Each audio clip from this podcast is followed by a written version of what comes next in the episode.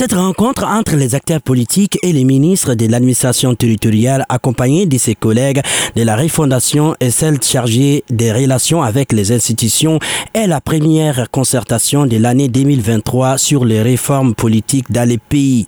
Une séance d'écoute pour le gouvernement afin de s'imprégner des préoccupations des responsables politiques du pays colonel Abdoulaye Maïga, ministre d'État en charge de l'administration territoriale et de la décentralisation. Le projet de constitution est un projet piloté par le chef de l'État, président de la transition, mais toutes ces propositions, bien entendu, lui seront transmises par la voie hiérarchique, à savoir la nécessité de réaliser le consensus. Je pense que jusqu'à présent, telle est sa vision. À cette rencontre, les débats ont porté sur les référendums et la révision constitutionnelle.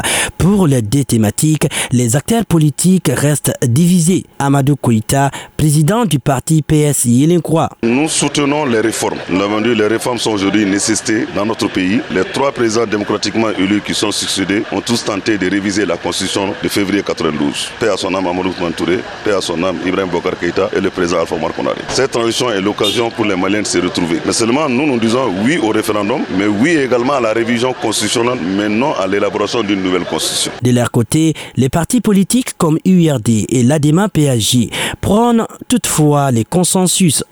Diara, président du parti Adema PAJ. Notre parti soutient dans la mesure où il y aura un consensus le plus large possible autour du projet. À cette rencontre, certains partis politiques ont aussi demandé aux représentants du gouvernement de sursoir à ces projets de révision constitutionnelle.